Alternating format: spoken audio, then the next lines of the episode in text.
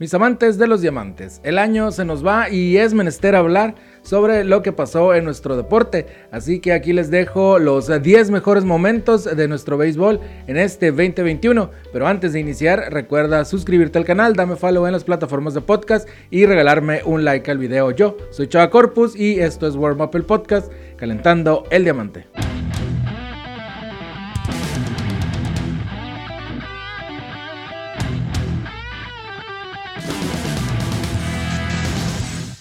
Los 10 mejores momentos de la pelota mexicana. Antes de iniciar nuestro conteo regresivo tenemos una mención especial porque no quedó en nuestro top, pero es gracioso recordarlo porque fue uno de los momentos más cómicos que pudimos vivir este año. Fue cuando un periodista dejó abierto su micrófono en una rueda de prensa virtual organizada por la LMB. Y pues bueno, no decimos más, les dejamos este metraje. Me gustaría cerrar la conferencia de prensa eh, con algún mensaje que quieran darle a. Pueden mandaron a la verga la pregunta del bambino, güey. Ahí pueden, pueden apagar el. Ok, tenemos otra pregunta. Número 10. El bicampeonato de los tomateros de Culiacán. Aunque a muchos no nos guste que el equipo Culichi sea campeón, fue uno de los mejores momentos para arrancar este año beisbolero. Los naranjeros tenían 3-1 la serie a su favor, o sea, los tomateros estaban abajo y estos se levantaron para conseguir el bicampeonato de la Liga Arco Mexicana del Pacífico y así llegar a 13 trofeos en el circuito. Número 9. En la serie final de la Liga Arco Mexicana del Pacífico, el jugador más valioso fue Jesús Jesse Castillo, quien regresó a los Diamantes después de una seria lesión en una de sus rodillas. El Cachanilla logró conectar un cuadrangular en la alta de la décima entrada en el estadio Héctor Espino de Hermosillo en el juego número 7. El home run fue solitario, pero a la postre resultó ser la carrera de la victoria y darle así el campeonato a los tomateros de Culiacán y enviarlos a la Serie del Caribe de Mazatlán, Sinaloa. Uno de los momentos más épicos en una serie final en la Liga Mexicana del Pacífico. Número 8. El regreso de los aficionados a los parques de pelota de la Liga Mexicana de Béisbol. Tras un año donde la LMB paró su liga y por lo tanto no hubo pelota por la crisis sanitaria que sigue hasta la fecha azotando al mundo, los aficionados por fin se pudieron dar cita en los distintos parques de pelota de la Liga Veraniega. Desde Cancún hasta Tijuana, desde Nuevo Laredo hasta Oaxaca, para disfrutar de su deporte favorito. Todos celebramos al poder vernos otra vez, con algunas restricciones, pero juntos de nuevo. Número 7. El debut de los mexicanos 137, 138 y 139 en Major League Baseball. Este año tuvimos la fortuna de ver subir a más mexicanos al Big Show. El 28 de junio se dio el primer debut del año, fue el capitalino Alejo López con los Rojos de Cincinnati. El mexicano 137 en el show. El debut fue soñado para él, pues logró conectar de imparable en la baja de la séptima entrada al primer picheo. Después anotó una carrera. La maquinita, como lo apodan, participó en 14 juegos donde conectó 6 imparables en 23 turnos. Manuel Rodríguez fue el segundo paisano en debutar este 2021. El yucateco lo hizo con los Cachorros de Chicago el 30 de julio. Con rectas humeantes, su primer disparo fue de 97.6 millas por hora ante Tres Barrera, a quien dominó con elevado al cuadro.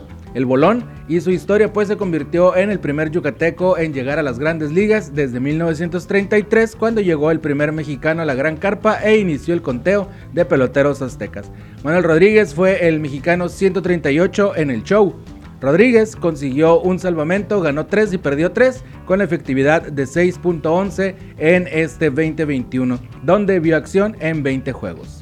Miguel Aguilar debutó con los Arizona Diamondbacks. Es el último paisano nativo en llegar al show, lo que lo convirtió en el mexicano 139. Aguilar entró al juego donde ganaban los D-backs 5 a 4 a los Dodgers con corredor en tercera sin out.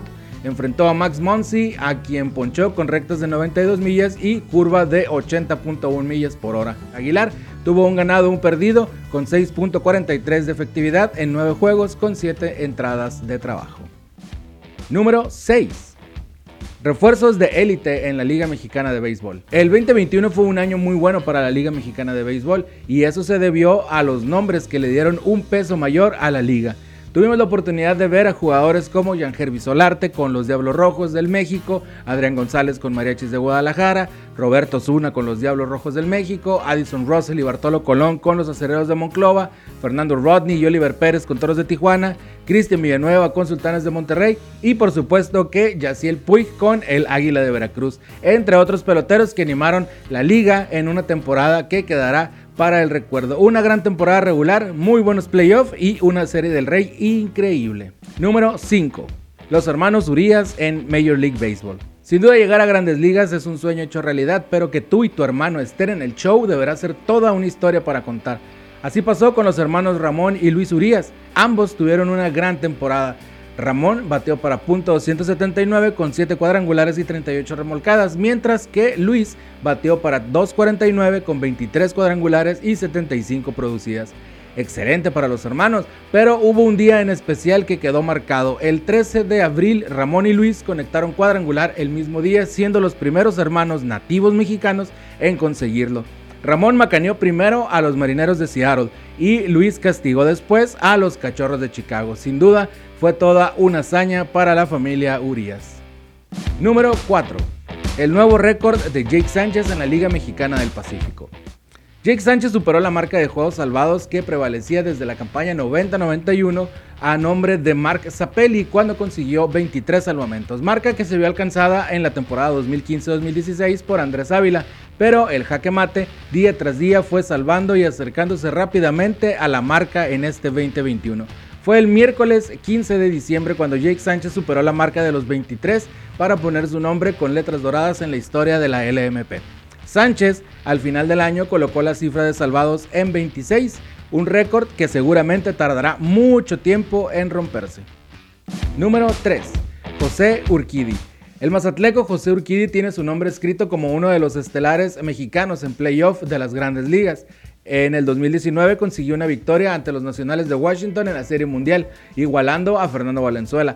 Pero la historia le tenía preparada una nueva oportunidad en el juego 2 de la Serie Mundial ante los Bravos de Atlanta. El 27 de octubre, Urquidi abrió el juego para los Astros, se plantó en la loma del Minute Maid Park de Houston para lanzar en su mejor forma. 5 entradas, 6 hits, 2 carreras y 7 ponches para conseguir la victoria y así pasar a Valenzuela pero las condiciones de Urquidi lo hicieron volver a la loma en el juego 5 y en calidad de relevo. Una entrada en blanco y un imparable por la situación del juego, Urquidi se apuntó el triunfo, el segundo en la serie para él y el tercero para el mexicano en la serie mundial. Los dos triunfos de los Astros de Houston en la serie mundial de este 2021 fueron acreditados a José Urquidi.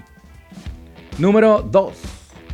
Julio Urias. El Culichi venía mostrando grandes cualidades desde que era un top prospect de cualidades que siguen a la fecha. Para Julio Urias, esta temporada 2021 será inolvidable. Fue su mejor campaña como pitcher abridor de tiempo completo. Consiguió la máxima cantidad de juegos ganados en las grandes ligas para un pitcher con 20. Su efectividad fue menor a 3 por 6 décimas solamente. Perdió 3 juegos Urias puso su nombre a un lado de grandes figuras aztecas en el show, como son Teodoro Higuera, Fernando Valenzuela y Esteban Loaiza, como los únicos mexicanos en conseguir 20 triunfos o más en una sola campaña.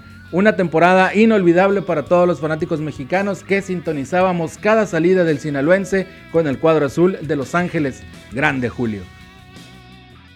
Número 1.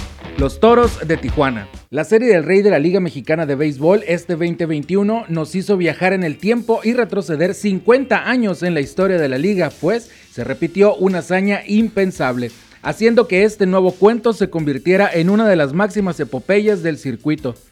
Todo empezó con Yucatán, venciendo los tres primeros encuentros a Tijuana, los primeros dos en la frontera de Baja California y el tercero en la Blanca Mérida. De ahí, una pausa postergó la serie un día debido a una tormenta que azotó Yucatán y toda su península. ¿Qué pasó? Que la lluvia reverdeció los maderos de los astados para ganar el juego 4 y 5 en Yucatán y forzar el regreso a casa, para que todos pudiéramos ver el empate de la serie en el juego 6. Al día siguiente, un juego cerrado de mucho picheo, pero con aciertos ofensivos de los tijuanenses marcó el rumbo del juego y así lograr el regreso histórico y levantar la Copa Sachila que los acreditó como campeones de la Liga Mexicana de Béisbol.